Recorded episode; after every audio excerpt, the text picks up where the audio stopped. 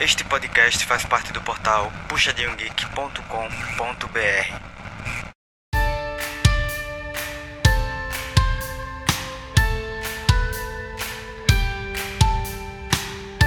Fala galera, começando mais um Puxadinho Cast, muito feliz em recebê-los em mais um episódio. Hoje para falar desse documentário que está causando um baita burburinho na internet, que é o Pacto Brutal, que fala de uma, uma morte chocante que aconteceu nos anos 90 no Brasil, e a gente vai entrar em mais detalhes daqui a pouquinho sobre isso. Antes, eu preciso fazer aquele velho e bom mexendo Puxadinho Geek, e você já sabe que o Puxadinho Cast nada mais é que a extensão oral vocal do portal Puxadinho Geek que você acessa no www.puxadinhogeek.com.br. Lá você, acessando o site, vai ter a maravilhosa experiência de ver diversos conteúdos, desde música a animes, cara. É assim, fantástico, é muito bom. Eu entro todos os dias no site do Puxadinho Geek e eu não tô fazendo é, mexer por mexer. Eu realmente digo para vocês, vale a pena é um site muito legal. E outra, cara, tem muito puxa que escreve sobre muita coisa diferente. Vai, sai do mainstream, tem coisa do mainstream, você vai encontrar tipo Doutor Estranho lá, mas vai encontrar muita coisa diferente também. E vale a pena você estar conferindo, beleza? Lembro também a você que é muito importante pro Puxadinho Cast, agora falando pro Puxadinho Cast, que você siga a gente no seu player de podcast. Se seu player puder seguir, segue. Se puder dar estrelinha da estrelinha, se puder avaliar de alguma forma, deixar comentário, pra gente é muito importante no Spotify Deezer. Você pode estar seguindo a gente lá e isso é bem legal pra gente, beleza? Então aproveita e corre lá. Claro que também fica o convite para você comentar esse episódio conosco. Você pode fazer isso de duas formas. A primeira é procurando Puxadinho Geek nas mídias sociais, Instagram, Facebook e afins. E lá sempre tem o post do episódio. Então você vai ver esse post aqui sobre Pacto Brutal e vai poder fazer comentários. A gente que participa do episódio está sempre de olho nas pessoas que comentam. E a outra forma é mandando e-mail para o Puxadinho podcast, como contato@puxadinhogeek.com. Você manda lá no assunto o nome deste episódio a gente com certeza vai estar te respondendo e vamos estar adorando te responder. Beleza? Para fechar o meu mechan, eu preciso só falar do YouTube do Puxadinho. Cara, o YouTube do Puxadinho tem todos os podcasts do Puxadinho lá. E aí você pode acessar e consumir o nosso nosso conteúdozinho aqui do podcast lá no YouTube. Claro, se você prefere ouvir no seu player podcast, continue mas se você quer ouvir no, no YouTube, fica aí o convite para você acessar lá e poder curtir, comentar, ativar sininho, compartilhar.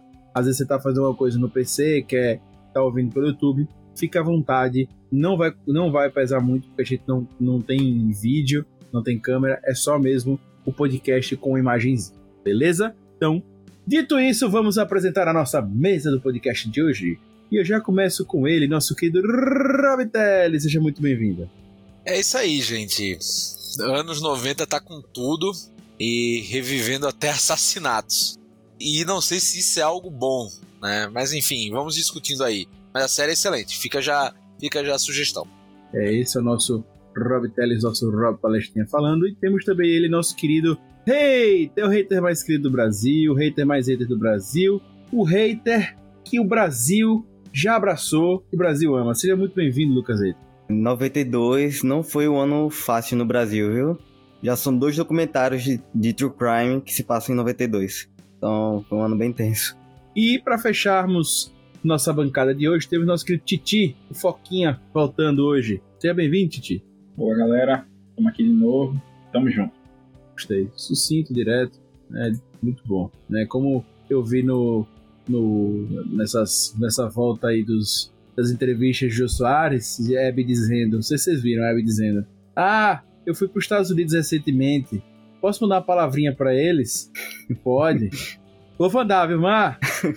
Hello! Aí ele, sucinta direto a você, né? é bem isso mesmo. Roda a vinheta.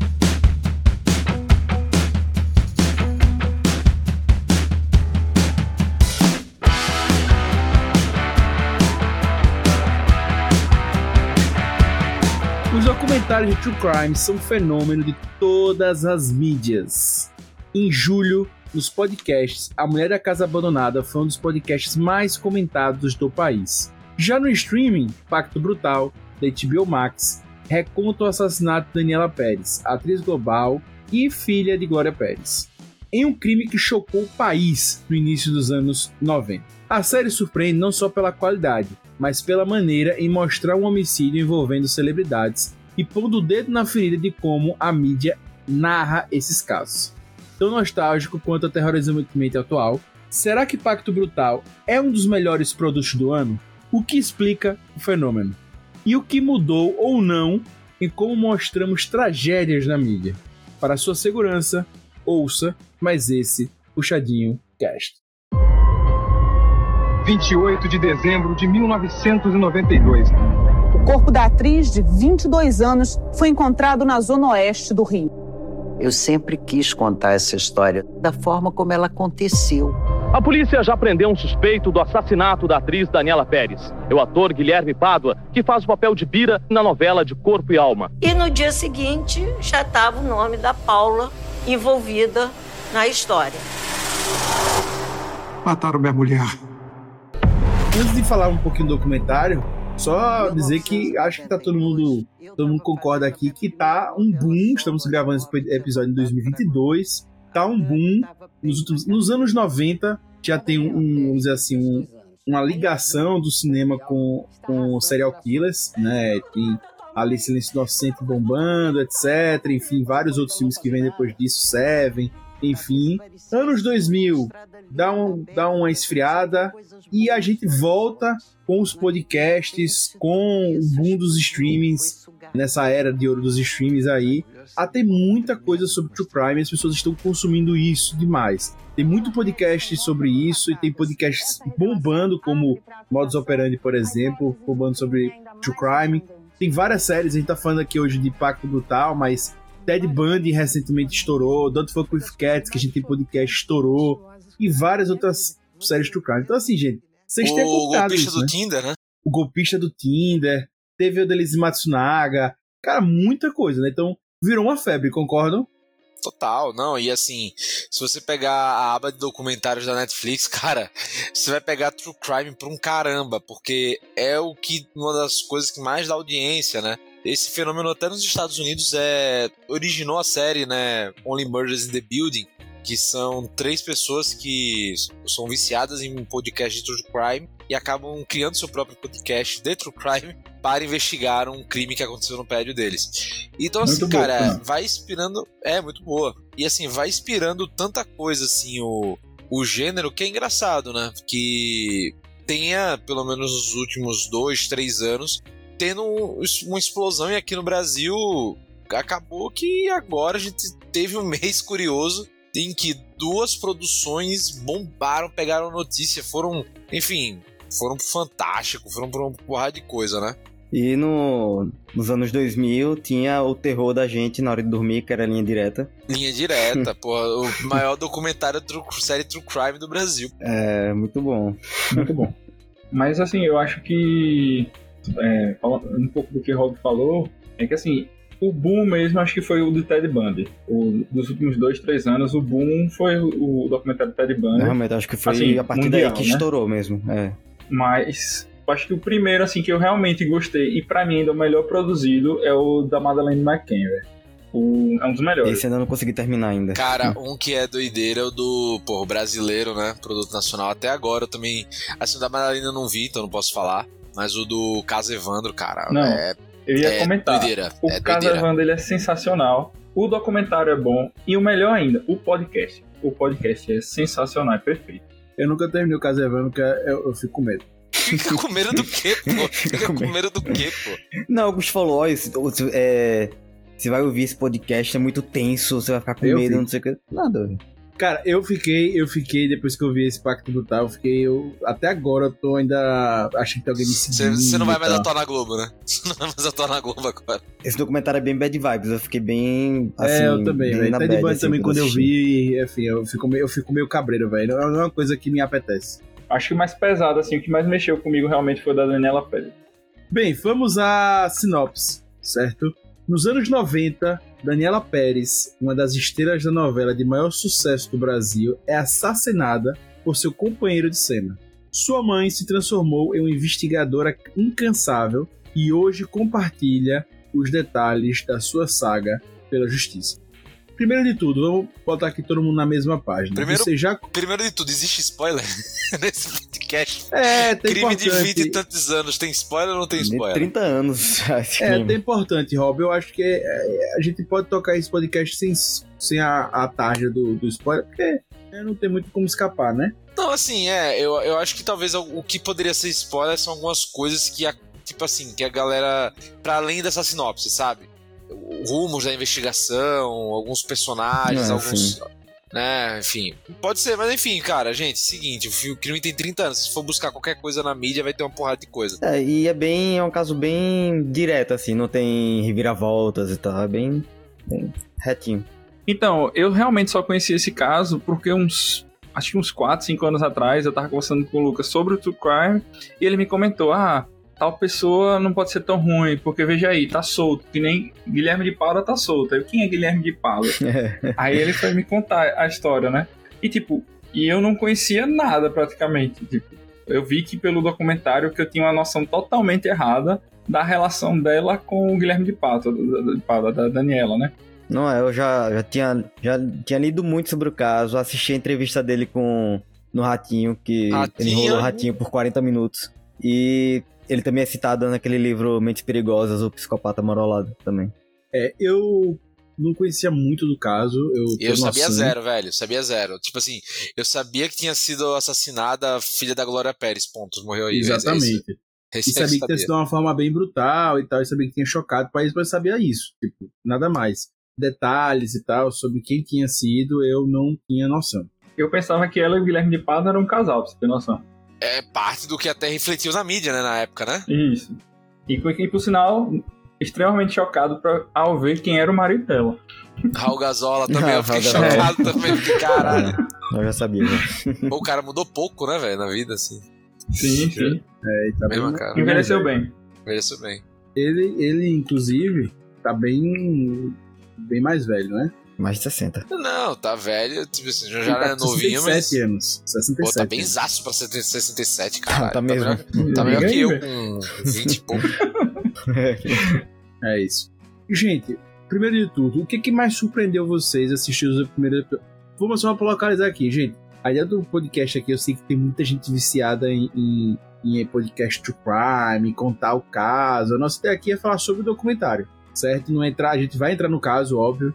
Todo mundo aqui deu uma olhada no caso e o meu estado é óbvio nisso. Mas o nosso foco aqui não é entrar no explicar o caso aqui pra vocês e tal, é mais documentário mesmo. Beleza? O que, é que vocês vão encontrar por lá? E eu já queria perguntar ao, à nossa querida bancada aqui o que mais surpreende vocês, surpreendeu vocês a assistir os primeiros episódios de Pacto Brutal. De primeira, assim, foi eles não terem tido. Escrúpulo. Assim. de mostrar tudo. Não sei se se é pudor, assim, mostrar tudo, mostrar ela morta, a foto dela morta, assim. Eu acho que o mais chocou realmente foi isso. Tipo, é, a, a parte em que mostra o corpo, eu achei que tipo, eles iam botar uma tarja, qualquer coisa. Eu, eu imaginava que eles iam, Não, eles mostra- iam mostrar alguma coisa, mas não, tipo, escancarado. mesmo. né? Eu acho que também, cara. A, a coisa que eu, que eu me impressionei foi a quantidade de arquivo que eles pegaram, né? De imagens, a edição tá muito bem feita, né? Então, isso é algo que você já vê logo de cara. Atores e atrizes que foram da Globo também depois fazendo a quantidade de pessoas que tinham, né, para dar depoimento, então foi bem legal esse esse ponto. E, cara, pra mim o que mais surpreendeu foi o crime pô, em si.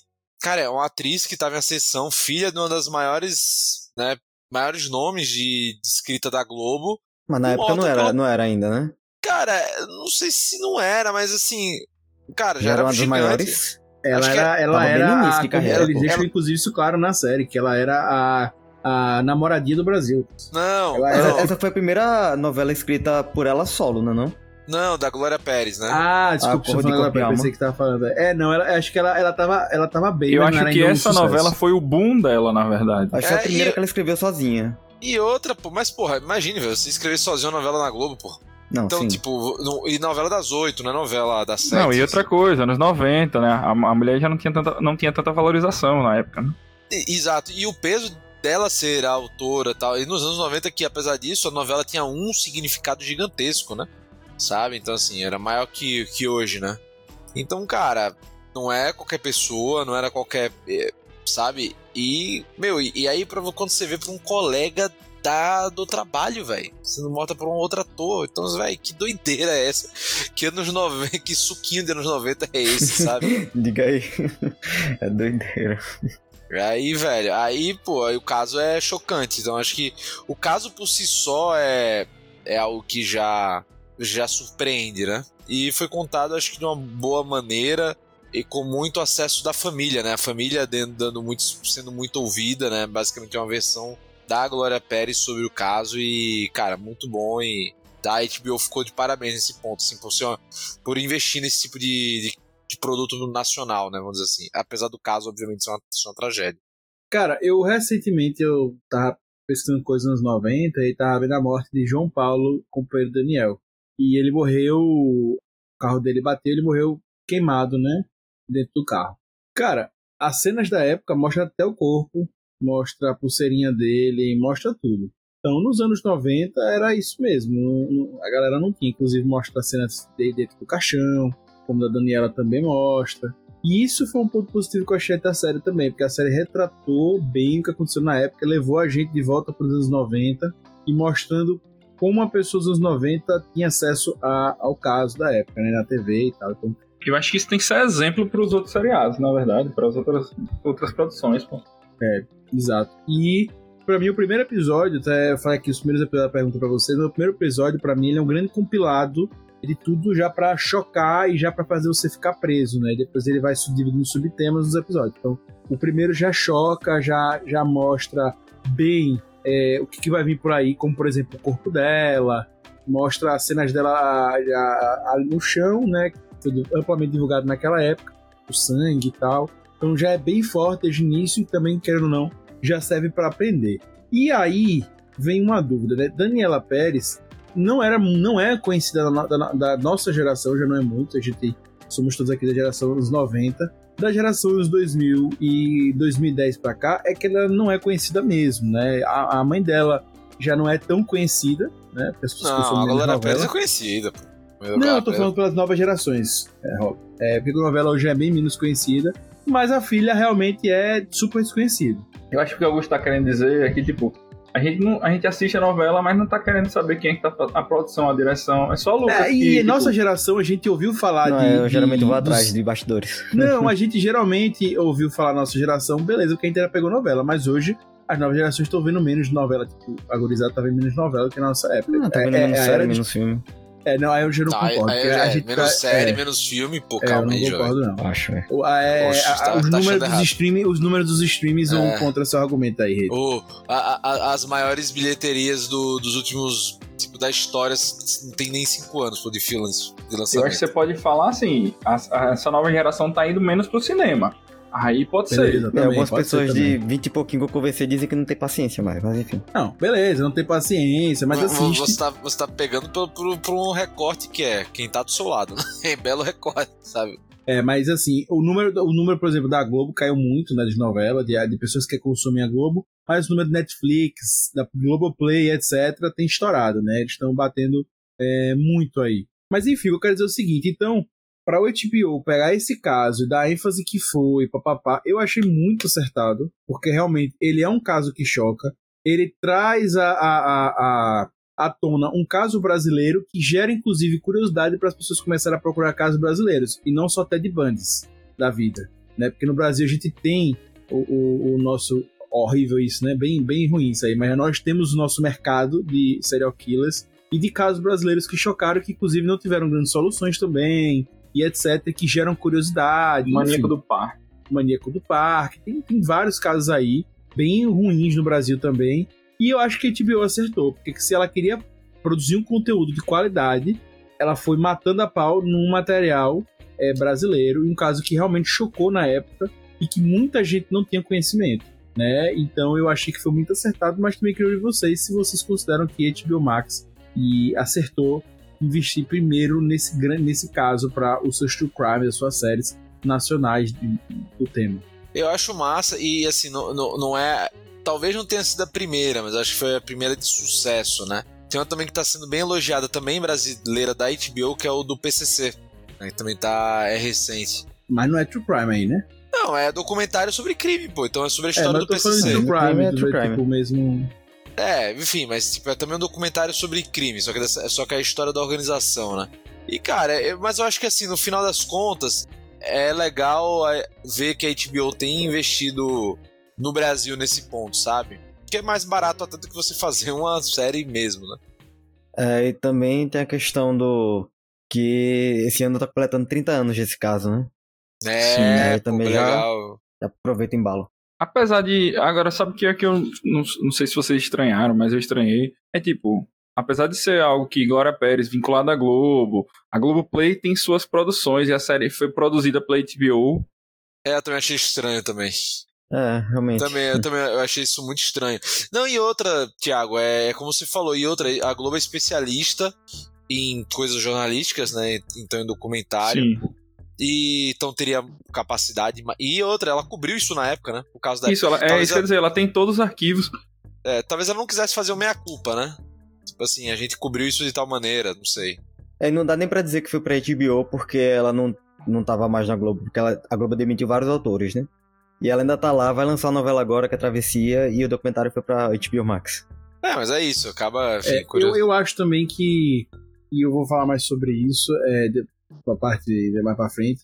Mas eu acho também que o caso, ele, ele, ele, apesar de ser chocante e tal, eu acho que ele, enfim, né, acaba não tendo muitas informações concretas e, enfim, né, eu acho que isso complicou. Mas acho que foi muito acertado também de TBO pegar um caso impactante, porque, por exemplo, Netflix, eu não lembro de um caso true crime, certo?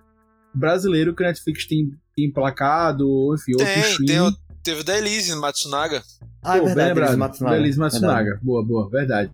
Mas eu achei legal que a HBO vai lá, pega uma produção dessa, vamos dizer assim, né, na menos menos hypada e tal, faz uma produção legal e bombou, né? Então acho que ela foi muito acertada e tal. E aí, gente, queria saber com vocês o que, que vocês acharam da qualidade do documentário.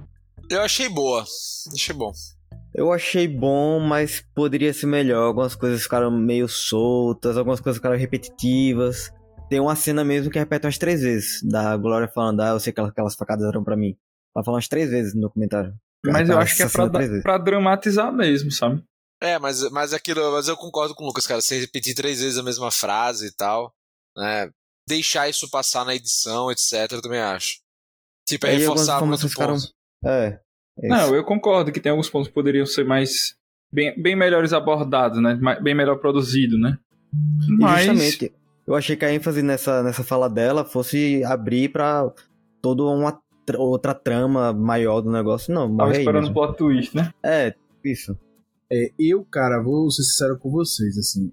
Eu acho, eu achei a série um pouco fraca, sinceramente. Eu achei muito bem produzida, muito bem produzida.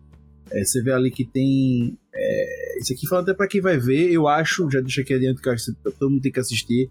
Ela tá, tem, tem dinheiro, ela tá muito bem produzida. Você vê realmente que tem ali um, um esforço de HBO de ser um, um- uma tentativa de emplacar um, um sucesso mesmo, sabe? Mas eu não gostei da forma que foi roteirizada, eu não gostei da forma que Eu vou nessa. Eu, eu, eu acho que o roteiro poderia ter sido melhor. É, eu achei fraquíssimo o roteiro. Eu, inclusive, eu resumi pro hater assim, cara. Quando eu vejo uma série Ted Bundy, eu sei que já existiram 200 séries sobre Ted Bundy. E eu sei que o caso da Daniela Pérez, pra gente não, mas pra galera dos anos 90, viu muito na TV e esgotou as informações. Mas sempre tem algo novo que você pode tentar buscar. Por exemplo, que eu senti falta. Ir no local que aconteceu o crime hoje em dia. Ah, mas tem prédio, não é a mesma coisa. É pra mostrar o que eu senti na série é, eu sei, gente, que não é isso, tá? Mas vou falar de uma forma bem grosseira aqui. Eu senti até uma preguiça. Ele pegou o que já estava pronto, centrou com a Glória Pérez, que ela já tinha todos os dados, tudo, e só fez relatar o que já estava pronto. Não tem muita coisa nova. Eu acho que os acabou ficando cinco episódios, muita coisa pro que se tinha, né? Então se repete muitas cenas, repete muito a, a- a- as falas, repete muito. Inclusive, É, eu cheguei talvez- a cochilar. Eu cheguei a cochilar no, Talvez, cinco. Talvez realmente cinco episódios for- foram muito, né? Pra... Eu acho que o problema não foram cinco episódios, foram cinco episódios de uma hora. Então, eu acho isso, Thiago. Eu acho, eu acho que eles poderiam até fazer mais episódios, se eles quisessem. Mas, por exemplo, que contassem mais coisas. Com, o que, que eu senti? Não é que tem isso, mas eu senti que o primeiro episódio foi um resumo geral, o segundo episódio foi dando enfoque para Daniela, o terceiro para Glória, o quarto para o criminoso e o quinto para fechar. E o que acontece? O episódio mesmo da Glória, que é o terceiro, cara, eu achei assim maçantíssimo. Não é que não é interessante, mas cara, tem coisas que ela começou a fazer que ficaram repetitivas. Teve uma frase dela que ela usou várias vezes em momentos diferentes. Então, tipo assim, não foi que eles usaram, é que ela repetiu. Ah, eu fui na casa de não sei quem, ele não me atendeu. Voltei lá. Durante todos os dias. Aí daqui a pouco ela foi pra voltei lá. Todos os dias. Voltei lá. Cara, ficou meio maçante e acabou mostrando depois a luta dela e tal. E aí perdeu um pouco do foco no caso. Aí começou a mostrar o combate dela. E aí, cara, eu acho que perdeu um pouco do, do Chan. A gente não tinha conhecimento do caso. A gente que é da geração nova. Que a gente quer babar naquilo ali. Sabe? Os Estados Unidos mesmo, com, com o Ted Bundy, teve várias leis, modificou muita coisa por causa do Ted Bundy, que ele, era, ele foi um criminoso genial pro mal, e os Estados Unidos começou a rever muitas coisas. Mas no documentário do Netflix, por exemplo, não fica mostrando o que mudou no país por causa. Não, gente, ele queria mostrar o Ted Bundy. E ah, cara, mas isso, mas isso eu acho legal. Eu achei legal do documentário esse ponto. Eu já discordo com você. Eu acho que foi bom. É, eu, eu senti, Rob. Eu achei Dar que um ficou. enfoque na Glória, porque, cara, ela foi um motor dessa história. Não, mas na É, verdade, assim, vê Rob, isso. ela carrega o documentário nas costas, né? Exato. Vamos É, e venhamos. exato, Tipo, exato. Se, se, não- se ela não tivesse, tipo, ido falar no documentário, o documentário teria sido uma bosta. Eu Exato. acho. Não, Exato. mas justamente esse. Mas, Rob, isso esse- podia ter sido as meia horas finais do último episódio. Eu acho que o episódio dela foi o melhor episódio. Ainda acho que o episódio É dela foi eu o melhor dizer, episódio. exato. Pra mim, o melhor episódio, inclusive, foi o parto, que mostra mais sobre o, o- o Guilherme, começa a mostrar que ele é um, um loucão, aí fala do ritual, começa a falar de outras paradas. Cara, pra mim, um, um true crime desse, assim, tem que dar aquela vontade de a gente teorizar, de correr atrás, de pesquisar, etc. Eu não fiquei com essa vontade de pesquisar tanto do caso, porque o documentário não entrega, sabe? A gente vê muito sobre a lei e tal. Cara, eu acho que isso aí podia ter sido a meia hora final do último episódio. Sabe? Quem quer saber o futuro e tal, não mas a gente sei. tá querendo ver sobre o caso. No meio, no meio do documentário, no meio do documentário, a gente querendo saber sobre se foi punhal, se foi tesoura e etc. Eu simplesmente tô vendo agora falando do futuro de- da lei. Cara, por exemplo, uma coisa que eu achei absurda. O cara que foi o médico forense só aparece no último episódio e, e fala por um, 30 segundos. Cara, é isso que a gente tá querendo ver, pô. É o documentário Sim, sim. sobre o assassinato da Daniela Pérez, não sobre a repercussão disso e tal. Ah, quer Ah, falar de sei. É, focou Eu- muito na repercussão, realmente. É, pô. Eu acho que no caso é esse. pô. Acho que ele, o- o- ele quis tratar hum, a visão da, da família, né, em geral. E além da visão da família, né, cara, como a mídia tratou, como foi levado e, e que e, e como esse tipo de assassinato e a força, vamos dizer, dessa mãe, cara, moveu um país, entendeu? E a força dela de, de, tipo, de querer desenrolar esse caso que não estava sendo desenrolado por vários, pelo sistema de justiça, por um monte de coisa, e mostrar a força da Glória nesse sentido. Pra mim, para mim foi essa a ideia do documentário, né, em geral. E, e assim, e para mim também foi acertada a questão de não ouvir o Guilherme, pô. Assim, tipo, pelo, pelo que pareceu, ele não quis também falar, né? Não foi só questão Eu- de eu que- acho- discordo. eu achei que ele quis. Tanto Eu que também acho. acabou, lançou o documentário, ele já mandou uma, uma, uma declaração. pô. Ele, ele fez um vídeo no YouTube comentando. Eu achei fraquíssimo foi que eles não abordaram tanto a parte da Paula. Ah, A- ficou a fraquíssimo. Mas Essa ele parte também, foi cara. Eu acho que, por exemplo, eu queria saber mais de como eles estão e etc. E, barará. e aí. Mas tem muito o que falar, assim, eu, como estão hoje é pastor, pô. É pastor, pô. Não, mas não. A Paula mesmo, ela. ela... Ele, né? Não tô usando ela, não, pô. É, mas ela tem coisa. Ele tem, tem virou pastor, enfim. Mas eu acho que esse documentário ele é totalmente enviesado pelos olhos da Glória e ele coloca a gente pelos olhos da Glória e só da Glória. E eu acho que inclusive a gente não vê sobre eles hoje em dia que a Glória fala isso o tempo todo, que ela não quer dar enfoque a eles, não quer dar palco a eles, queria, né, e tal. E enfim. Mas é, pelo é que vocês viram do, do, do, do negócio, você acha que precisava dar. Tipo, velho, ele teve todo um enfoque na mídia nele. E, e ele fala várias. E assim, as aparições dele, na, até mesmo no documentário, pelos olhos da mídia.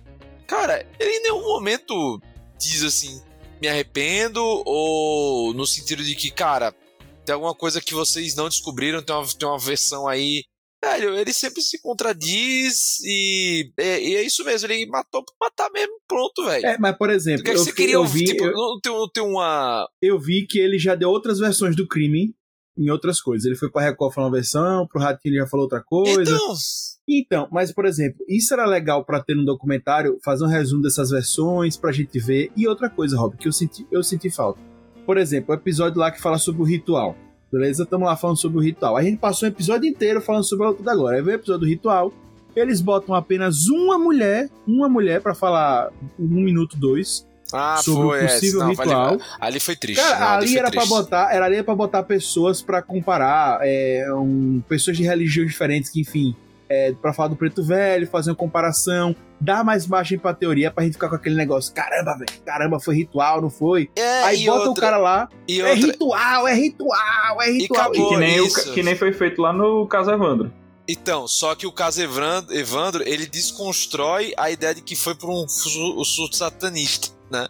Ele desconstrói isso. E nesse, eu acho que aí é o problema. Ele reforça, sabe? É, Então, do isso eu eu acho achei o problema do que- documentário. Isso eu achei péssimo mesmo. Eu- Tipo eu assim, super ele apenas entendi que- reforça. que não é, não é um, não foi a intenção, não, não foi propósito, não. Não é que não foi intenção, eu sei que não é, mas eu achei forçado, por exemplo, fala do ritual, fala do ritual, aí do nada muda pra ah, e aí por anos o caixão dela tentaram roubar. Porra, você tá falando do ritual. Já muda direto pra história do caixão, e que a família não teve paz durante 10 anos. Você quer me dizer o quê? Que pessoas do ritual é, dessa religião, dessa parada, estão querendo invadir o caixão? Ah, não, não sei, mas ficou uma coisa meio dúbia. Eu entendi que era só vândalos mesmo. Não, mas não deixa claro. não- não- é isso que eu tô dizendo. Tá falando de ritual, ritual, ritual, ritual. Do nada. 10 anos da família perturbada. E não sei Ela o teve quê. que tirar o corpo do lugar porque porque estavam querendo retirar as ossos, pô. Então, aí fica uma coisa meio que tipo. Talvez não tenha sido na realidade, talvez tenha sido, mas ficou uma coisa meio. Sabe?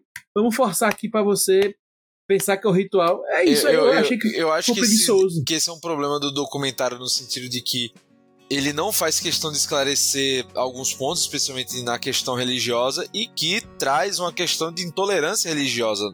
Pode trazer no final. Uma questão de intolerância religiosa e incompreensão religiosa no final, entendeu? Com certeza. E eu acho que, por exemplo, é isso que eu senti a preguiça. Eles poderiam ter buscado mais pessoas pra entrevistar e até tentar achar, sei lá, o Eu a, acho que a eles igreja não da quiseram época tirar deles. o foco. Talvez eles tiveram medo de perder o foco nisso, tá ligado? Então, Tiago, sabe o que eu acho? Eles pegaram o que Glória Pérez sabia, ela mesmo meio que descarta a parte de ritual, eles meio que descartam também, eles foram seguindo a lógica dela, mas eu não acho que. Eu, eu, eu tô imaginando na minha cabeça, eu não acho que foi um pedido dela, eu acho que foi. É Eu isso acho aí, que eles cara. Poderiam ter buscado mais aquele pessoal que tava gravando com, com o Guilherme no dia do crime. Exato, Aí Pode ser realmente- também, eu senti falta disso. Ficou só no- nos atores que a gente conhece poucos, sabe? Ali. Senti falta de, de mergulhar mais. Cara, enfim, são, são outra, outra teoria que eu acho que eles poderiam ter mergulhado mais, mas que fica muito jogada é da polícia. Que parece dar a entender super que a polícia não quis resolver o caso Sim. e que a polícia tem interferência direta. Eu, inclusive, suspeitei em algum momento ali, mas eu não fui. eh, Na pesquisa que eu fiz, não vi muita teoria sobre isso, então não sei se bateu. Que talvez aqueles 6 mil reais a polícia 6 mil roubou. dólares. 6 mil dólares, a polícia roubou e por isso também quis. Mas, cara, ele Rapaz, entra pra mim nisso. ficou meio claro, não é por nada não. É, então eu também, mas aí eu fui pesquisar, não vi muita gente falando sobre isso, mas enfim. Eu achei que, tipo, faltou focar nisso. Aí mostra aquele delegado, aquele delegado é do mal, e não sei o quê, mas morre. Outra, mostra o advogado, aquele defensor de justiça. Fazem uma ênfase nele, depois ele some, aí aparece É. só no outro episódio. Eu, eu acho Cara- que tem esse problema mesmo, de que ele abre vários flancos e, e não cobre todos, né? Exato. Aí por isso que eu acho que é muita visão da Glória que eles só pegaram e ponto. Porque é como a visão dela mesmo das coisas. Aqueles caras aparecem em um determinado momento, aí ela continua a vida dela e depois eles vêm. E ficou muito nisso. Então eu senti falta da produção de se interessar mais, de correr atrás para entender o caso. Eu sei que apesar de chocante, pelo que eu vi, o caso realmente ele é vazio. Ele é um caso é, assim, sinceramente, ele é só é chocante, gente, porque não tem muita informação sobre o caso. Os dois não cumpriram. Não, até dois hoje a gente não não sabe por que eles fizeram. os- ninguém não sabe, os dois nunca revelaram ao certo, já contaram várias histórias. Outra, a polícia aparentemente, eu Não sou policial, não sei. Não fez um bom trabalho realmente e enfim, não tiveram também aparentemente não tiveram, não quiseram se esforçar. Então assim, o caso é muito esvaziado e é muito aleatório. Por exemplo, até hoje ninguém sabe realmente como ela morreu, se foi com um punhal e se foi ela, ou, ou ele, ou Paula, ou Guilherme que realmente a matou, né? Paula, Guilherme, enfim. Se realmente, é, como ali no posto Mas, assim, realmente aconteceu Augusto, e tal. Voltando pro que você falou, eu acho que o que mais próximo que a gente pode, que é o que o maior pensamento de, de que foi o real motivo do crime, foi ser pelo dois, na verdade, né? O primeiro seria pelo simples fa fato que ele ia perder tempo de tela porque o relacionamento dele na, na novela ia ia acabar. Ele ia morrer, ele ia morrer, né? Ele ia morrer na, na, na novela. Ou ele realmente tinha ciúmes dela, ele queria ter um relacionamento com ela e ele não conseguia isso. Porque ele realmente queria ser o, o. porque é aquela coisa, ele queria ser o casalzinho da mídia. Porque ele era o namoradinho do Brasil e ela era a namoradinha do Brasil, né? Naquele momento, né? Então, só que é isso, eu acho que o documentário peca. E aí eu entendo que falar agora é importante, etc. Mas acho que perder um episódio de uma hora só contando isso por um caso, eu acho que ficou muito pouco. Como eu disse, o legista devia ter aparecido mais, deviam ter outros legistas, porque com certeza na época toda a revista tinha algum legista comentando de que se foi punhal, se foi tesoura, se foi faca, o que for. E deviam ter muitas teorias na época de pessoas já, algum legista particular privado, que teve acesso a sendo do caso na época e falou, cara, foi assim que aconteceu, papá. Enfim, Outra coisa que é bizarro, o cara jogou, a, eles comentam bem de leve. Na verdade, acho que não, no documentário eles nem comentam. Que como foi que é, o, a, a tesoura, punhal, enfim, se perdeu. É porque eles chegam no quarto após o crime.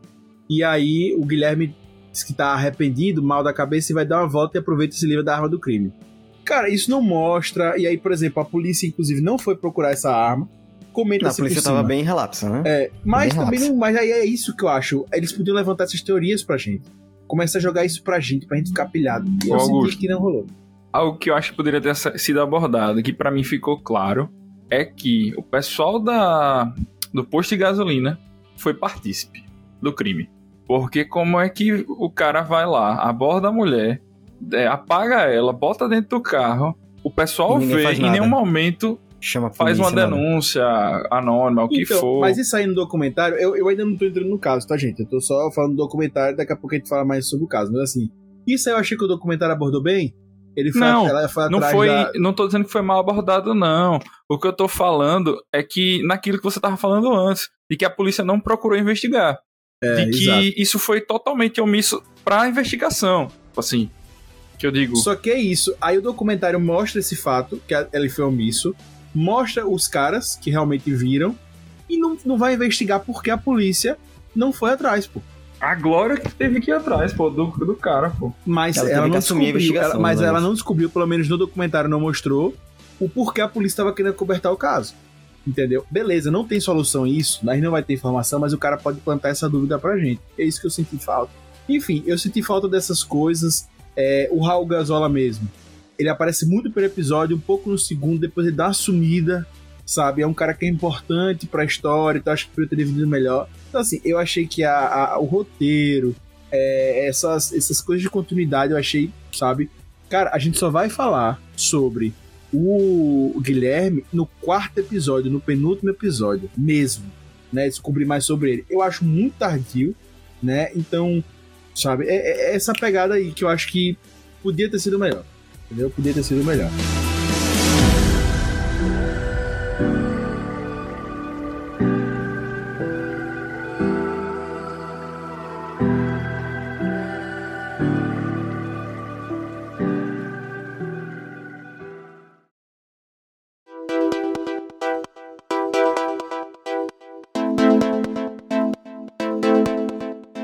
Bem, gente, pra gente fechar essa parte aqui sobre, sobre, sobre o documentário e tal, pra gente entrar mais no caso e comentar aqui um pouco mais sobre o caso, eu queria ouvir de vocês qual foi o ponto de destaque do documentário, que vocês gostaram mais, a, a vertente. Eu vou deixar logo aqui minha, minha opinião. Pra mim, inclusive, que eu acho que moldou a opinião de todo mundo para levar o documentário do ok para o incrível burburinho e tal, tal, tal, que muita gente tá falando bem desse documentário, é o choque de mostrar as cenas como elas foram apresentadas.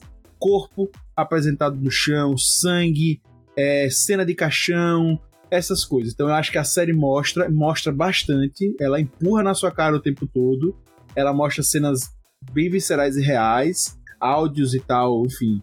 Então, para mim, isso dá uma subida na série. E choca tanto que faz a gente esquecer vários dos erros e dos furos que, que, que vão aparecer.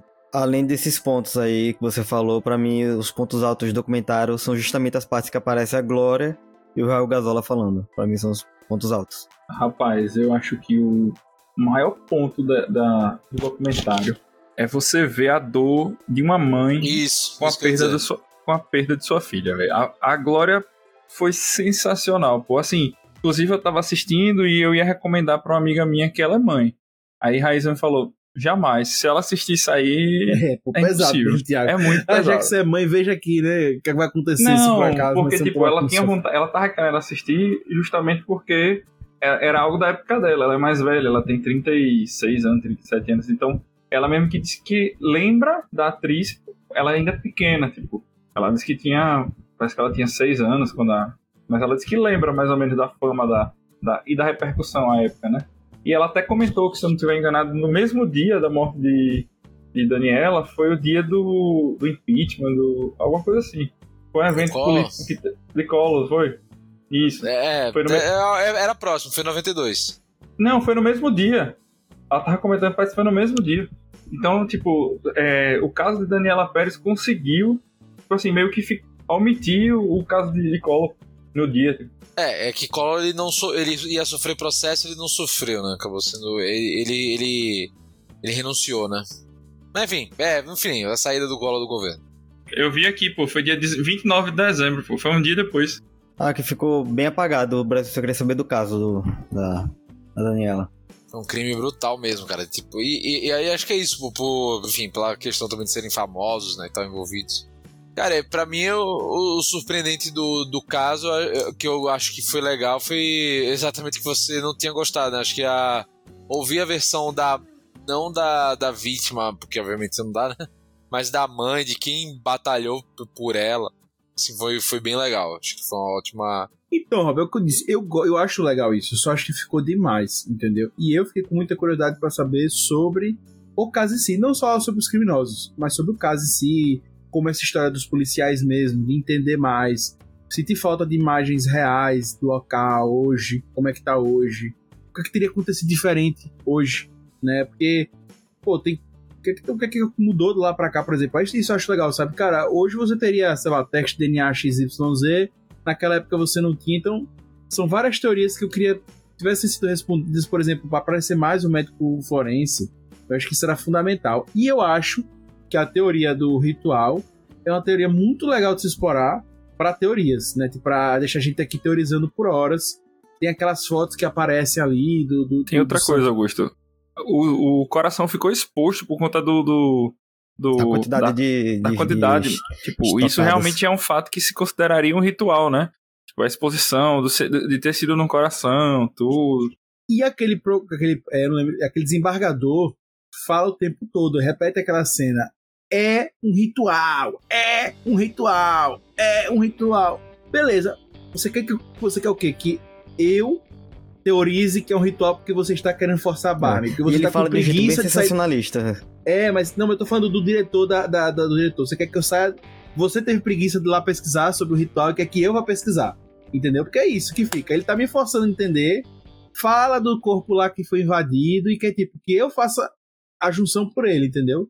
Então ele podia ter feito. É, inclusive, pessoas na época suspeitaram que o ritual continuou e as pessoas quiseram pegar o osso, mas a gente foi entrevistar e não tinha nada a ver e tal, não sei o quê. Podia ter feito isso, mas não fizeram. Então, eu achei que isso ficou bem pobre pra mim. Algo que eu achei bem legal também e que foi um ponto forte foi eles terem ido atrás de alguns fãs da atriz daquela época. Aqueles fãs que tiraram Que eram foto crianças, com é. ela.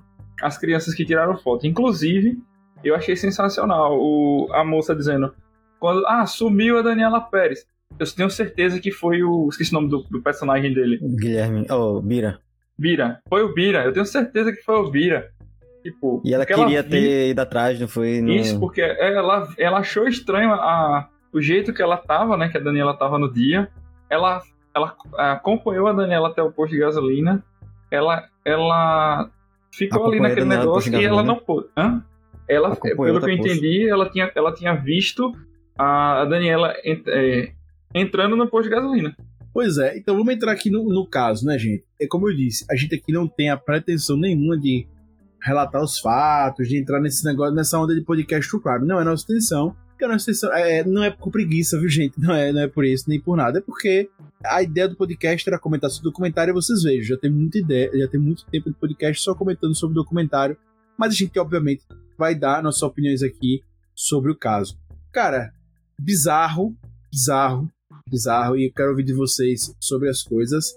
Mas assim, velho, como eu disse, eu dei uma, uma leve pesquisada. Tem um esvaziamento muito grande sobre o caso, sobre, vamos dizer assim, teorias oficiais, né, que a polícia aceita, porque, óbvio, você nunca sabe o que o serial killer tem na cabeça, se é ritual, se é o que foi, se é uma voz, que ele pode estar tá mentindo, ele pode estar tá falando a verdade. Mas existem teorias aceitas pela, pela polícia após ela esgotar várias, várias né, investigações. O caso da Daniela Pérez me pareceu, pelo que eu vi, como já relatei aqui, que a polícia realmente fez um corpo mole e foram aceitas coisas assim, sem muito, né? Ah, cara, temos uma ideia aqui, tá batendo, então vai ser essa. E aí ficou, é como eu disse, aí ficou um esvaziamento muito grande do que realmente pode ter acontecido. Mas, mas eu tô com os meninos, né? Para quem não, não acompanhou o rolê, a Daniela Pérez realmente é essa, essa atriz sensação e que ela tem um par romântico na novela, na novela destaque do, do, do momento. A gente tem lá no lá, na, em 90, 92, né? 92. E tem 92, uma novela que tá estouradaça, uma novela super sucesso da mãe dela, da Daniela Pérez, que é Corpo, corpo e Alma, né? De Corpo e Alma, bombando. E ela tem um par romântico que é o Fábio Assunção. E esse é o par romântico dela e que meio que todo mundo espera, que novela a gente sempre espera que a mocinha fique com o mocinho. E ele é o mocinho, então eles vão ficar juntos. Mas tem um triângulo amoroso aí, onde o Bira tem um relacionamento com a. O Bira, que é o, é personagem do Guilherme Pádua, com a personagem Yasmin da Daniela. E aí eles fazem esse passo aqui. Naturalmente, esse triângulo amoroso vai acabar e o mocinho vai ficar com a mocinha. Isso aí gera, gera o fato, né? Em tese, aí surgem as teorias e tal, de que é, essa relação não acabou bem. Aí o Guilherme de Pádua, quando ele acaba não aparecendo na novela, né? O personagem vai começar a se retirar e numa noite ele espera a, a Daniela Pérez sair e aí faz uma emboscada. Essa é, toda essa teoria é, é aceita, né? Hoje pela polícia faz uma emboscada para ela num posto de gasolina, agride ela, ela acaba ficando desacordada após levar um soco e aí leva ela pro matagal junto com sua esposa. O Guilherme tinha esposa na época, a Paula leva ela pro matagal. Nesse matagal, eles matam ela, né? E há uma das linhas que já que acredita, né? Acho até o Guilherme que falou, não lembro agora, enfim. Que ele dá, a, a Paula dá uma tesourada já na Dani, já no carro. Ela já chega quase morta na, no matagal, né? E lá eles terminam de matar ela, dando 12 estocadas no coração dela né? Ainda também deram estocadas na garganta dela e ela vinha falecer e tal. E aí, em todo o caso. Gente, bizarro, né? Eu, falando do Guilherme, é que é isso que eu queria ter visto mais, o background dele já não é nada agradável, né? Coisa já de filme, com aquela parte falando lá dos canivetes, que, enfim, para quem viu a série, tem uma cena que eles falam que o, o, o Guilherme, na hora que ele vai ajudar, o cara que é, desafiava os, os canivetes numa peça que ele participava, é, aparentemente, né? É isso que eu digo, né? Fica solto, né? Ele não, não tem. O Guilherme não desafia um, enfim. E ele acaba machucando um dos caras lá. E aí, queria saber o que vocês acharam do caso. Cara, eu acho que o Guilherme é um. Cara, psico desde sempre, né? É um cara que, velho, desde o primeiro momento que ele é narrado, você já diz, velho, esse cara ele é maluco por poder e, e, e muito egocêntrico. Acho que principalmente egocêntrico, né? cara que tudo ele se põe como em primeiro lugar. Ele é a definição do que é o psicopata, pô. Ele tem todas as características de um psicopata. Inclusive, o jeito que ele fala, ele fez um vídeo comentando sobre o documentário, ele fala numa frieza, assim, sobre, sobre a situação. Tem outro vídeo que ele fez dizendo que tava arrependido. Dá pra ver que ele tá mentindo ali, que ele tá falando Inclusive, só pra... É, porque ele, bom ator ele nunca foi também, né? Inclusive, eu acho ele tão psicopata que eu acho bem possível que ele escute esse, esse cast, porque ele vai procurar tudo que tiver o nome dele Ele, é sério mesmo, porque ele sempre gostou da Sem fama. Isso pra ele, esse documentário pra ele, foi a melhor coisa do mundo, pô. E talvez por isso que, que eles não quiseram abordar a, a fala dele, procurar Sim, ele. Porque total. isso foi a melhor coisa do mundo. Ele, ele tá amando esse, esse documentário. Inclusive, eu, eu du- não duvido nada que ele acabou de a- a- a- arrecadar, eu ia dizer, mas não sei o termo certo. Uma ruma de, de, de, de fiéis agora no, no, no tempo dele. Não sei fiéis, mas ele tá cheio, ganhou muitos seguidores no Instagram, velho. E que mostra uma coisa muito mórbida da gente, né? Que o caso se reflete a cada dia ainda, né? Tipo assim, caralho, velho. O cara é um assassino, confesso. E um monte de pessoa tá indo seguir o cara. Tem interesse nesse cara. E ele, é, e ele é casado hoje em dia, né? Cara, eu sei que sempre vão existir pessoas loucas que seguem pessoas loucas. Isso é fato. É, cara, mas, Mas- o problema é que, cara, a quantidade de Ma- gente mas- que ele ganhou. Mas, sabe, óbvio, eu acho, eu acho que uma das coisas que ajudam a isso é tudo que eu falei anteriormente. Eu acho que o fato de ter uma teoria mais é, real da polícia, de, de ter pesquisado, ter achado o punhal, achado a tesoura, de ter buscado, ter feito, de ter. Eu acho que realmente mudaria, porque tem muitas pessoas que ainda têm dúvida e acreditam que ele é inocente, que a Paula é, é- é a vilã da história e tal, porque faltou interesse. Eu acho isso bizarro, eu realmente não consigo entender o que, que aconteceu, o que é que um, um delegado e a polícia tinha interesse em não fazer um caso andar, em fazer um caso descobrir, mas assim, Pra eu acho que isso ajuda muito. possível, né? Eu não achei, Preguiça pelo, trabalhar. menos pela série dava a entender que não. Deu pra entender que o cara lá quis favorecer aquela Paula. Os pais, outra coisa que pra mim fica muito falha no documentário, que eu vi que é um fato importantíssimo. Os pais da Paula são riquíssimos, aparentemente. E talvez eles realmente tenham comprado a polícia. Então, Bem assim, não capaz, se é sabe. possível. Mas eles são ricos, isso passa muito batido. E esses são dois personagens que eu queria que a série tivesse abordado: os pais da Paula. Porque aparentemente. É, mas aí, é, mas aí também às vezes é. Tem eu fui é- ver que, por exemplo, a Paula tinha um plano, ela fala isso no tribunal, de matar os pais delas com o Guilherme. O Guilherme tinha vontade de pegar a herança dos pais dela. E Sério os isso, pais. né? É, o- a Paula fala isso em depoimento lá. Que o Guilherme tinha vontade de fazer isso, e se eles não tivessem sido presos, provavelmente os pais dela estariam mortos. É, mas eles foram presos logo em seguida. E ficaram lá e tal. Então, os pais dela são importantes, inclusive quando ela está na cadeia, os pais dela é que bancam o do lar, né, e tal. Então, eles são personagens muito importantes para esse contexto.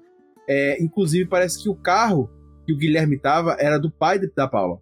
Era. Era do pai da Paula. Era o pai da Paula. Então, eles são personagens muito importantes pro contexto e a gente não tem noção. São personagens super apagados dessa história e que eles têm importância muito grande. Porque o, quando ela tá. Aí você vai dizer, ah, Augusto, mas você não é responsável pelo que seu filho faz. Beleza. Mas quando ela tá presa, os pais continuam financiando lá e bancando ela. É, mas aí, porra, mas também é seu filho, né? Nesse caso aí também não tem Oxente, você vai, você vai ficar, vai ficar bancando o Rob preso, limpar, seu- fazer sua unha, você ter uma cela separada.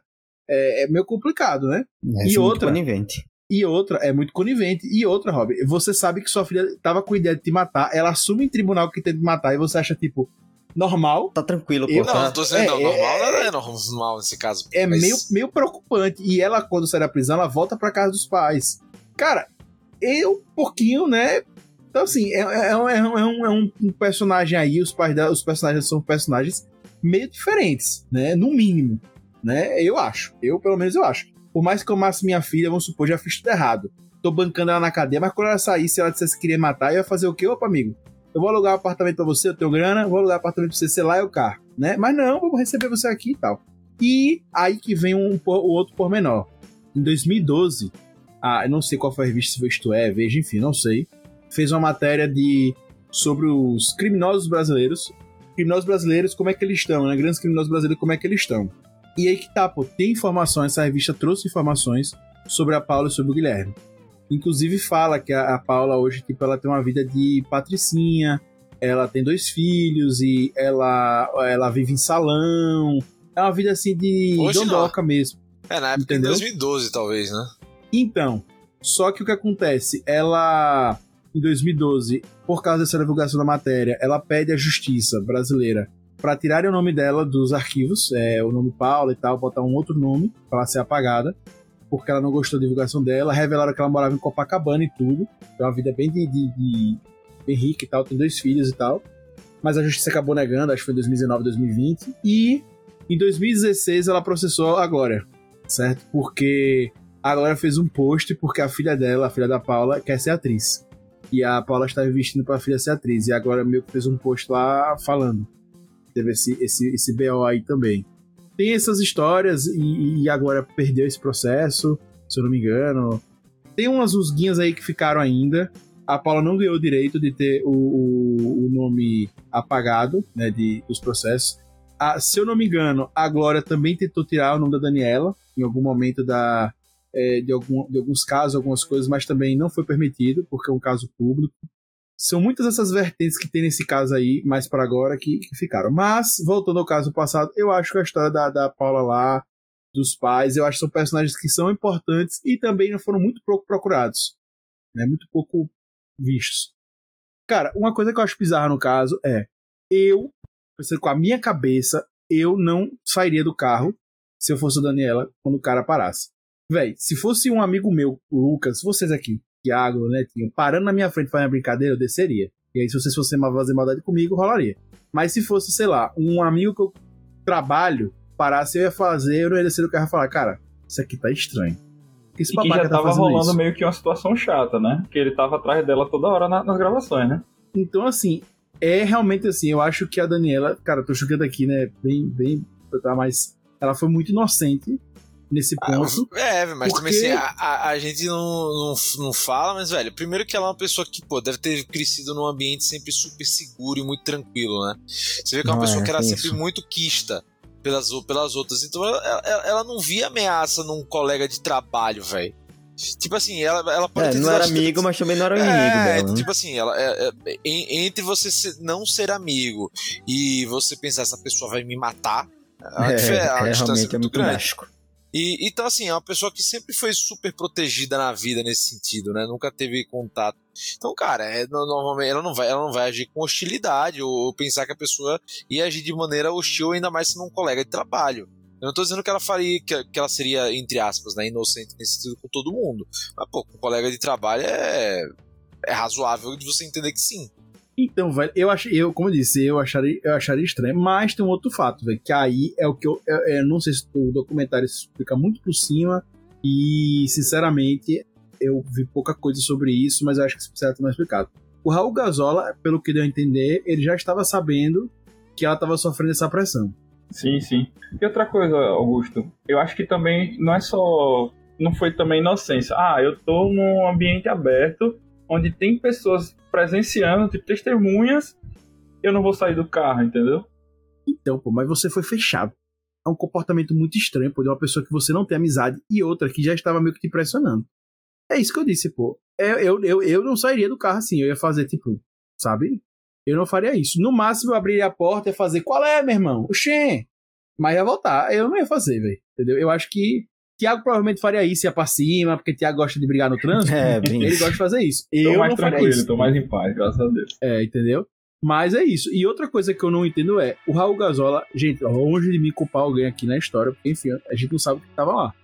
Mas assim, se ele tinha noção que ela tava sendo pressionada e tal, eu acho que faltou um pouco da malícia também, ou de começar a ir buscar ela e tal, se for longe e tal, não iria, mas avisar alguém, porque é uma, uma parada que tá ficando Mas tensa. eu concordo e com o Augusto. Tanto que eles estranharam, tipo, ah, ela atrasou. E, tipo assim, ela, ela só atrasou. Tipo assim, teoricamente eles já estavam achando que tinha acontecido 3 mil coisas com ela, entendeu? Porque ela não atrasava, né? É. Exato. Então, mas é isso. É, mas, novamente, velho, é, é, porque, cara, a gente tá, tá, É isso, é contexto, velho. A gente tá num lugar que, tipo assim. Era um lugar supostamente super seguro para todo mundo, pô. Então, Aí assim. Eu, e eu acho que a gente também fica com essa visão de, ah, como é que ela desce do carro, porque a gente sabe o que aconteceu depois, né? Exato, ah, exato. Mas, porque, você tipo... desceria do carro, você desceria do carro, se fosse uma pessoa que você não tem amizade, uma pessoa que tá pressionando há dias, eu não desceria não. Você não desceria se fosse a gente, Lucas. Ah, às, às, vezes você pode fazer, você pode fazer isso por, cara, você tá puto já, enfim, cara, são tantos motivos, velho, pode, pode acontecer. Outra, outra coisa que eu acho é, é, bizarro é que ela recebeu três bilhetes, né, no dia, os bilhetes sumiram, obviamente. O documentário não explica isso, né? Que eles, foram, que eles sumiram, fala que a bolsa sumiu e tal, mas não fala direto.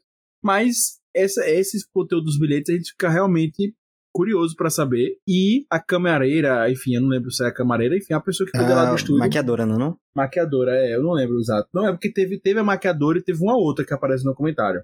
Que cuidava de outras coisas lá. Eu não lembro o que é que eu cuidava. Essas duas, tanto a maquiadora como a outra, e acho que tem uma terceira pessoa ainda, são três, eu acho que aparece. Falam que ela ficou muito apreensiva quando leu esses bilhetes, que ela ficou muito com medo e tal. Cara, é isso que eu senti falta, pô. Ela É recebeu uma das coisas durante o que, que fortalecem uma possível relação dos dois, entendeu?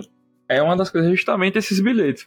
Mas eu acho que relação dos dois não tinha, não, velho. Pelo menos não pelo que Então, foi Eu mostrado. também acho, Rob. Eu também acho, mas eu acho importante aqui, no papel da crítica, de falar que o documentário tem a visão da Glória. Ou então Sim. ele, sa- ela- ele ela sabia, Não acredita no relacionamento. ou ele sabia alguma coisa dela, algum podre dela. Tava ameaçando ela, algum podre dela. É, cara, eu, eu acho que ele, era, ele só tava, tipo, querendo. Ela podia ser velho, envolvida com, com drogas. É, eu acho que, ele- eu acho que ele tava só pressionando o tal de. Ah, velho. Mas é porque eu já tô contaminado pelo documentário. Mas eu acho que ele tava tipo só, ah, velho, por favor, peça sua mãe. Não deixe isso acontecer comigo, eu vou ficar mal. Esse tipo de pressão mais leve, eu acho, né?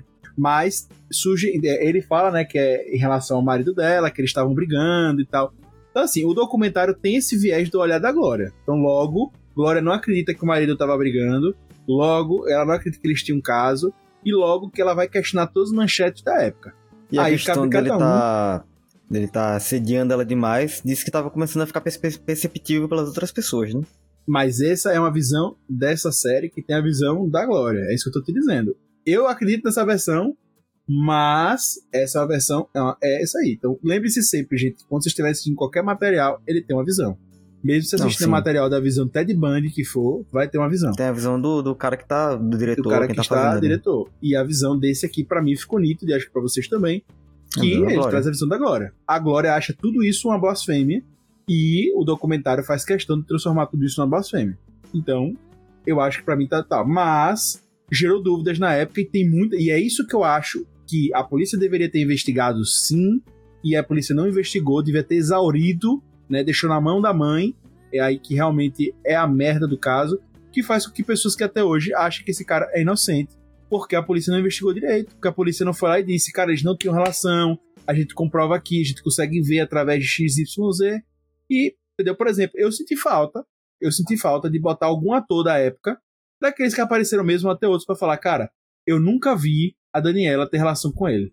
Eu nunca vi a Daniela dar um beijinho nele. Nenhum fala sobre a Se relação não me engano, alguém fala isso, né? Que nunca Fala, viu eles exato, quer próximos, dizer, né? exato. Qual foi? Eu não lembro. Eu posso estar errado. Não, né? acho que que falou logo que no, nunca no primeiro, assim. no primeiro ou no segundo episódio, não sei mesmo se era o Maurício Não foi Mataros. o. Eu lembro do Gasola O falando Frota, não. que ele, Não, que ele tava o- pode ter sido o Frota também. Acho que foi um dos dois que, Eu tipo. acho que foi o Frota, velho. E que até estranha, assim, tipo, o cara no, no enterro, sabe? Tipo assim, meu, beleza, era colega e tal, mas não era tão É, próximo. então eu senti sabe? Não mais amigo, falta, não senti mais próximo, falta disso, Agora, entendeu? eu senti falta do, do Gasol o seguinte, velho. Tem momentos que o. aquele ator que tem uma pinta no rosto, esse nome agora. Eric Johnson. Eric Johnson, pô, ele e o Fábio Assunção, eles se tornam até mais importantes do que o Raul Gazola em vários depoimentos do que o próprio marido dela, pô. Mas é isso que eu falei. Isso pra mim foi um erro do documentário. Ele bota muito no primeiro episódio, esgota as entrevistas que o cara. Que é uma entrevista só, né, gente? Ele pega uma entrevista só e separa o documentário todo. Ele esgota no primeiro episódio, depois esfria, né? Então eu acho que eu senti falta. Pra mim, isso foi uma reprodução, entendeu? É, então eu senti falta disso, entendeu?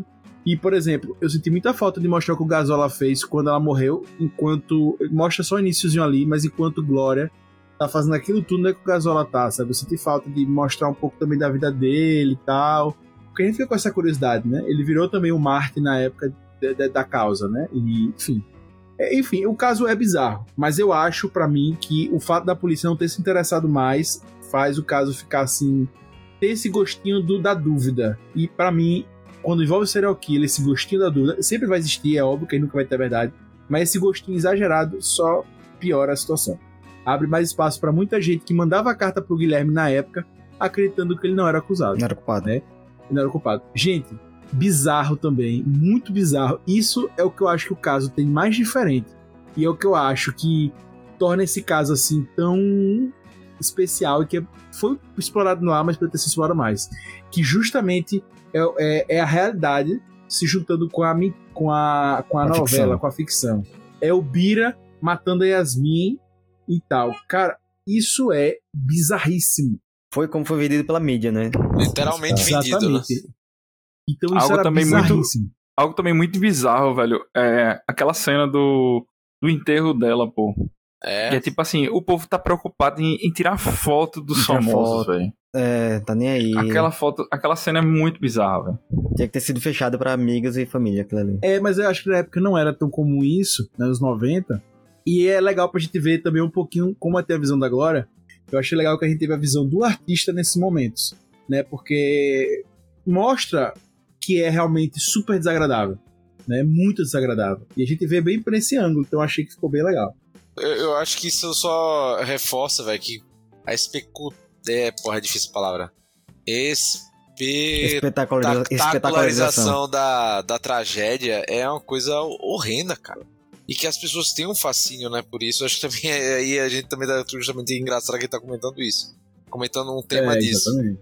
E, velho, mas aí a pessoa fica- aí e tal. E, cara, e é um ponto de você ficar fascinado com essas coisas é doideira, velho. E não respeitar ali naquele caso, como também não, não se respeitou depois, quando foram investigando, né? E, porra, as revistas de fofoca botando a foto dos dois abraçados, sabe? Como se fossem justamente os personagens da novela. Personagens, é. Cara, aquilo ali é, é como a própria Glória falou, né? Tipo, é matar a filha dela todo dia uma vez mais, entendeu?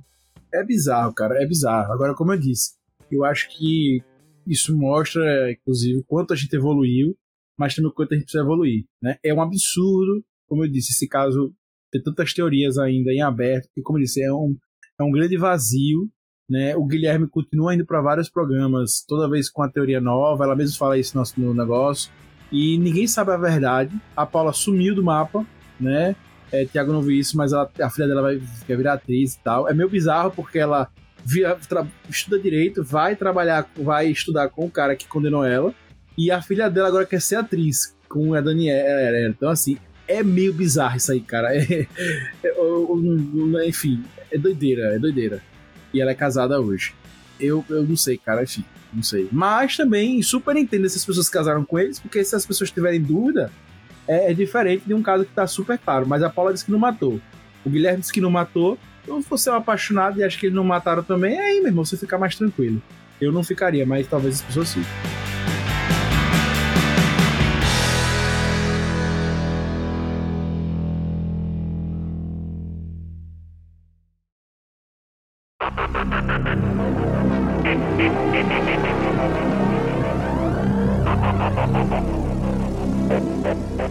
Queria falar só pra gente fechar o podcast sobre o julgamento. É, o, o documentário passa sobre, sobre o julgamento também, como foi e tal. Um julgamento que demorou muito pra acontecer. É, eu acho que os últimos fatos ali foi em 93, mas foi julgado em 97. Já falei aqui daquele promotor, daquele defensor de justiça que aparece. É importante pro caso, mas pouco se aparece. É, eu pesquisei até sobre ele na internet, não tem muita coisa sobre ele e tal mas que ele é importante ali, né? Falar daquelas fitas, inclusive falando do envolvimento e tal, enfim, Não, fica uma coisa o meio. defensor público dele, ele é. Olha, me desculpa, ele é, no- ele é muito nojento, velho. Puta que pariu, velho. Ele é. Olha, ele é o que tem mais de nojento na advocacia, velho. Sério mesmo. É, então, aí eu queria ver com vocês sobre o julgamento e também o que, que vocês acharam dessa, deles estarem hoje aí, como o Gasola fala lá, né? Comendo é, no shopping, vivendo ali normal. A Paula mora no Rio de Janeiro, né? Como disse, ela mora em Copacabana e tal, pelo menos morava em 2012. E o que, que vocês acham sobre isso? Eu acho que natural a pessoa ir presa, cumprir pena e ser reintegrada à sociedade, esse é o caminho natural, mas o que eu acho que pega nesse caso é eles terem ficado tão pouco tempo presos. Isso pra mim é, é frustrante. Não, é, assim, são vários pontos que pode se trabalhar daí, velho. Primeiro, o que é justiça, o que é reparação e o que é, o que é simplesmente vingança, né? Porque, cara, justiça em termos legais, né, em termos de direito, foi feita. E os caras tiveram um bom comportamento, fizeram tudo certinho, na lei, enfim, o que supostamente tá dado ali pra sociedade, eles pagaram, eles cumpriram, né? Não, não houve a- arremedos ali. E aí a questão é, cara, um, a prisão, especialmente no Brasil, e, enfim, em vários lugares, mas a prisão em geral não é feito para ressocializar ninguém. Isso é um, isso é um problema. Né? Então é difícil você imaginar que uma pessoa que ele foi ressocial, que eles foram retraba, re, recolo, re, Não, não. vamos dizer assim, que o tempo de pena foi feito para se ressocializar. Isso é, uma, isso é um ponto. Outro ponto é que, cara, crime, crimes assim são irreparáveis. Né? O, então, assim, acho que. E aí acho que é um problema do, do documentário no final, como pega muito a visão da Glória, no sentido, é que o discurso dela no final de que, cara, essas pessoas vão almoçar com. Vão, é um assassino que vai almoçar do seu lado no shopping. Ou é, sei lá, alguma coisa do tipo. Cara, e, e assim, essas pessoas estão soltas, né? Convivendo em normalidade. Cara, assim. E, ela fala, ah, mas sua filha não vai estar de volta. E mesmo que eles estivessem mortos, ou que eles estivessem presos, ou que houvesse qualquer tipo de pena, a filha dela não vai voltar. É irreparável. Isso não vai acontecer. Essa sanha de injustiça não vai cessar. Talvez cesse um pouco o sabor, novamente, o sabor da vingança disso. Essas pessoas têm que ficar impunes, não é a questão, não é essa mas é como fazer uma maneira, ou de pensar na maneira em que não seja puramente punitivista e, cara, essas pessoas têm que pagar, ponto. Mas como pagar? O que é que vai pagar? O que é que vai reparar? O que é que vai recuperar essa pessoa? O que é que vai fazer? E o que é que é efetivo nesse sentido?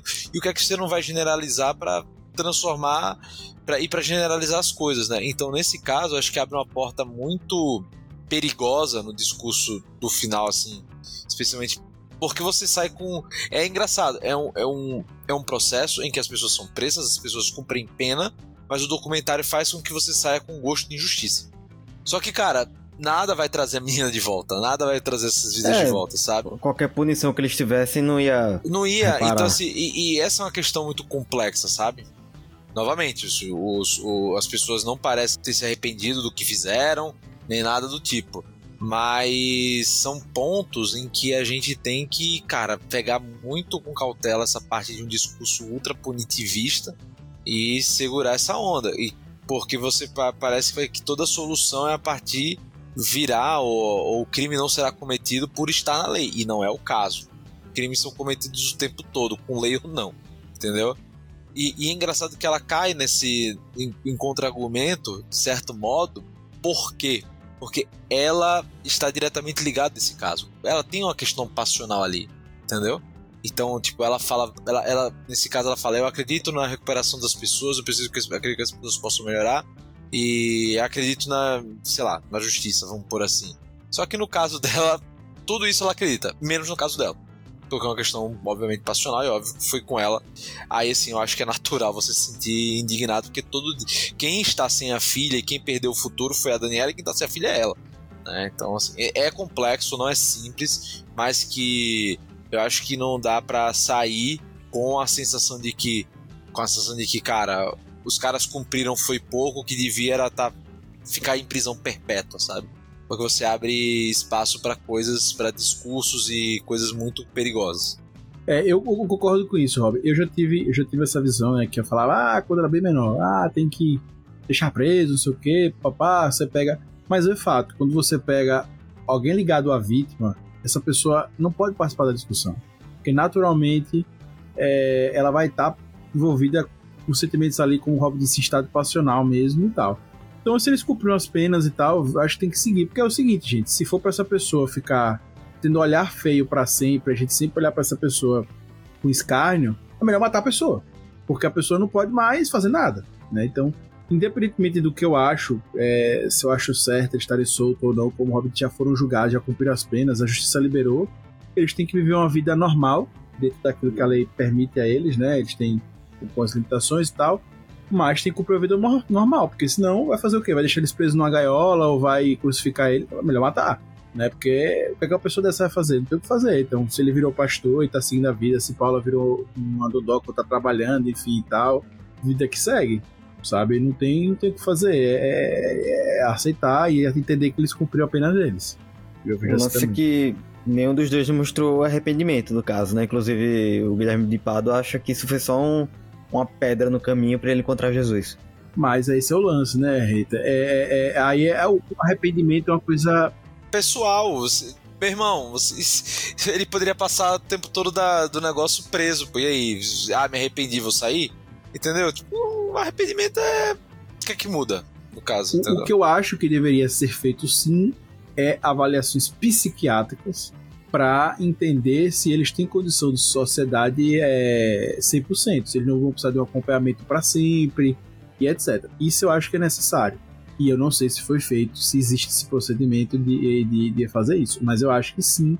É o que acontece, como a gente vê nos grandes casos americanos, serial killers, enfim, eles passam por acompanhamentos psiquiátricos para ver pessoas cometeram crimes absurdos, hediondos, assim, pra se eles podem voltar à sociedade e ter um acompanhamento pro resto da vida. Se eles não tiverem. Aí você também entra no sistema prisional, na reeducação, Exato. lá dentro, muita coisa. Muito complexa, é muito complexo. É muito complexo Mas eu digo assim, exato. em relação a um. Eu digo assim, em relação. Simplificando o caso, sabe, Tiago? Eu sei que é muito complexo. Mas assim, serial killers brasileiros, que, vamos dizer assim, chocando, que mataram pessoas que a gente naturalmente a gente já tem uma uma. Eu sei que tem várias outras coisas, estupro e tal, também a gente tem esse negócio. Mas estou resumindo aqui para serial killers. Para as pessoas voltarem a socializar, eu sei que tem que ter um outro prisão carcerário e tal, mas eu acho que o mínimo devia ser para a pessoa não voltar a fazer esse crime. Mas aparentemente o Guilherme tá vivendo a vida dele, a, a Paula também. Não, e assim, e aparentemente eles, eles não cometeram mais, mais esse crime, né? Tipo, não estão aí saindo matando pessoas, entendeu? Mas eu volto a dizer, eu acho que é aí que tá o bizarro. A polícia devia ter investigado sim, porque até hoje ninguém sabe quem realmente matou ela. Sabe que os dois estão envolvidos, a justiça aceitou que não, foi a Paula. Então. E. Mas ninguém quem sabe. Quem estocou ou não, no caso, quem foi mandante, ou quem executou, quem. Isso não é relevante nesse sentido agora, agora, né? Que os dois já cumpriram pena, porque, no final, vamos dizer assim, no é, final das agora contas. não, mas é como eu disse, Rob, eu acho que valeria para a sociedade a gente tem uma noção melhor, né? Enfim, que eu acho que algumas pessoas defendem muito o Guilherme, talvez tenha sido ele, a gente nunca sabe. A Paula afirma que foi ele. Né? Gente, só para passar alguns dados é, atuais, certo? Pra gente já encerrando o podcast. Eu falei para vocês do processo, né? A, a, no, no, próprio documentário mostra que a Glória ganhou um processo contra a Paula em relação a danos da época e tal, com a dívida de 300 mil reais, atualizada ficou em 480 mil e tá uma briga judicial por um apartamento que a Paula tem hoje com o marido dela. É, mas a Paula também processou, agora como eu trouxe aqui para vocês. A Paula tinha vontade de botar a filha para ser atriz e a, e a Glória foi lá e fez um comentário no Facebook bem aleatório. Ela botou assim: Essa criminosa não tem limites. Não preservou o filho que tinha na barriga quando se fez assassina. E não preserva a filha de um meio artístico onde terá sempre como referência ser filha de um assassino. Né? Então ela fez esse comentário e está sofrendo o processo, está em julgamento aí porque eu fiz esse comentário. Mas uma coisa que eu disse para vocês, e vou reforçar isso muito, porque ficou para mim claro, eu acho que o documentário não entrega tudo o que poderia, e sim tem fatos mais bizarros sobre a Paula, porque o documentário sugere que ela era obcecada pela Daniela, pela Daniela Pérez, e tem fatos muito bizarros. Um é que o documentário traz que ela foi aluna do, do desembargador, né? Que julgou ela, que era promotor na época, que ajudou. Promotor, mas era a mesma faculdade que a Daniela cursou, certo? É, é importante, lá também fala, mas é importante lembrar que no dia que a, a Paula foi vista na, na prisão e tal, ela estava usando a mesma roupa que a Daniela usou no episódio com Yasmin. É, ela tentou botar a filha agora como atriz, né? E, e tal. E aí tem coisas mais bizarras ela ainda levou, tem fotos da filha dela com atores da Globo, que provavelmente não reconheceram, que eram amigos da Daniela. Vários atores da Globo que eram amigos da Daniela tiraram foto, encontrou no shopping, tira foto, tem várias fotos da filha dela com esses atores que eram próximos da Daniela. Então, assim, é meio bizarro, sabe? É meio bizarro. Né? Realmente não dá para entender né, essa parada aí. Né? Enfim, mas, obviamente, eu não tô aqui querendo tornar, tornar o Guilherme, não. Eu acho que o Guilherme também tem envolvimento, enfim, tudo aquilo que eu já, já falei aqui. Beleza? Isso porque a gente nem entrou e nem vamos entrar nas genitais dele que tem um tatuagem um do outro. Enfim, né? É mais bizarrices aí. Caso é doideira. Gente, é tudo isso aí que a gente queria falar sobre esse documentário, sobre esse caso brasileiro. Se no futuro tiver mais novidades, a gente vai comentando sobre. E agora a gente vai para as indicações. Lembre de deixar os comentários depois. É, é, a gente sabe que é um tema vasto, um tema que gera, inclusive, um, um, um embrulho na barriga, porque, enfim, é chocante. Né? Mas deixa os comentários e a gente vai falar das indicações. Recomendações.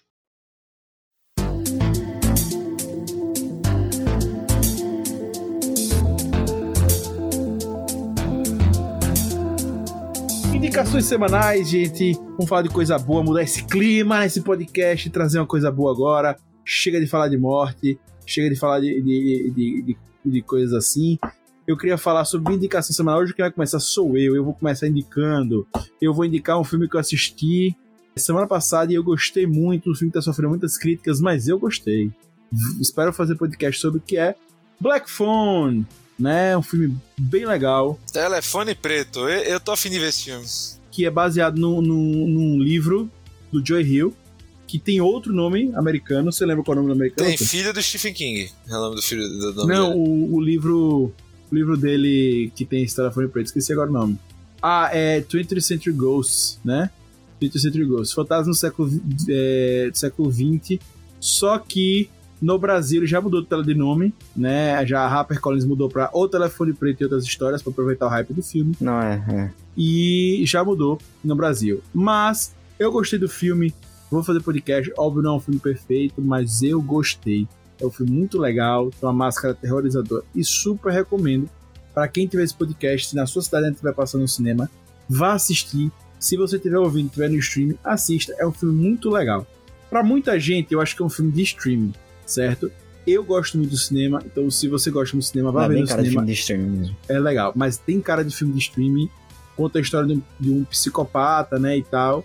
Que ele, teve, ele, inclusive, teve bons resultados aqui no Brasil. Muita gente associou também por causa do, do documentário do Pacto Brutal. Por isso que eu tô fazendo essa ponte. Que aproveitou, né, que tava essa hype aí. E aí ele teve um bom, bom início de, de carreira aqui nos cinemas brasileiros, em termos de faturamento. E ele conta a história de um psicopata que está sequestrando crianças em uma cidade pequena nos Estados Unidos nos anos 70. Né? Então ele se localiza lá nos 70, não tem telefone, nada, então meio que a, a cidade inteira fica preocupada e tal. E conta a história de um garoto que é capturado por ele. Tem vários garotos que são capturados, mas conta a história de um que é capturado por ele e vai ficar preso num porão com um telefone preto. Certo? E aí se desenrola. Eu gostei muito dessa, dessa, desse clima nos anos 70 que é contextualizada e da, da forma que foi ambientada. Gostei bastante. É um filme que tem seus erros, mas no futuro a gente comenta mais sobre isso. Vão assistir Telefone Preto, tá bem legalzinho. Rob Teles, qual é a sua indicação de hoje? Ah, cara, minha indicação é a série do momento na Netflix. Que meu medo era que fosse ruim, porque o original é muito bom, mas acabou que foi uma transposição muito boa do original, que é Sandman. Sandman está maravilhosa, muito fiel ao, aos quadrinhos em N aspectos, ao ponto de, em alguns momentos, ter quadros iguais, né? Ao quadrinho. Cara, simplesmente maravilhoso. Não é uma série tal qual o quadrinho não é para todo mundo. Eu acho que tem que estar disposto a ver uma fantasia. E é uma série muito legal. Ele não, ele aborda temas de maneira muito sensível, como as obras do, do Neil, Ga Neil Gaiman geralmente abordam. E outro, outra questão é que ela não é uma série que ela tenta te explicar tudo de uma vez. Então tem muita coisa ainda a ser abordada, assim como nos quadrinhos são abordados posteriormente. Então você não precisa entender todos os conceitos de uma, de uma hora, mas certamente é feito para atrair nossos novos públicos e para encantar os, os fãs antigos. Então, cara, tá muito bem feita, muito legal. O envolvimento do próprio Neil Gaiman foi sentido nesse, nessa obra. Então é isso, é, recomendo Sandman. Boa, boa, boa. Titi, qual é a indicação de hoje? Minha indicação de hoje, assim, mantendo um pouco esse tema True Crime, é o podcast, que não tem só o podcast do Modus Operandi, que é muito bom, mas é um podcast que eu também acompanho, que é sobre True Crime, que é Quinta Misteriosa. Vale muito a pena, ouçam, e é totalmente sobre True Crimes do mundo todo. É, só não é um mistério que ele deve sair Eu nas não conhecia, quintas-feiras, né? Thiago. Vou, vou pegar aqui agora. Quinta Misteriosa. Vou já pegar aqui. Hater, qual é a sua, qual é a sua indicação de hoje? Minha indicação também é Netflix, que é o documentário Desastre Total, o de Stock 99. Que Meu irmão, mostra. você tá marcado com esse, com esse documentário que, meu Lucas amigo... é assim, pô. É bom mesmo, gosta- Lucas, que eu, eu tava querendo Muito começar. bom. Muito bom. Assisti um dia. Que é o documentário que mostra toda a desorganização do festival. Desde água custando 12 dólares, as pessoas tendo insolação. Se não me engano, eram 30 leitos na, na emergência do festival e tinha mais de mil ocorrências para atender ao mesmo tempo. Teve incêndio, teve gente pisoteada, teve muita bizarrice. E é muito bom o documentário. Vale Foi esse festival que teve um problema com o Limbiskit ou não? assistir. Foi, foi esse. Ah, então beleza, já sei qual é. Foi esse. Que o cara ficou incitando a, a, a plateia. Uhum. E eles já estavam, tipo, loucos já.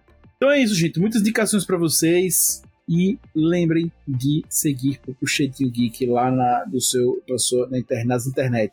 Para você nos passar opinião sobre os nossos conteúdos, beleza?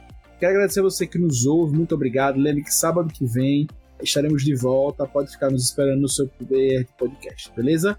Eu sou Augusto. Estive hoje com Lucas Hater, nosso hater mais querido do Brasil, hater mais hater do Brasil, hater mais amado do Brasil ao Titio, nosso Foquinha, e claro também o Rob Teles, nosso Rob Palestrinha, aqui hoje.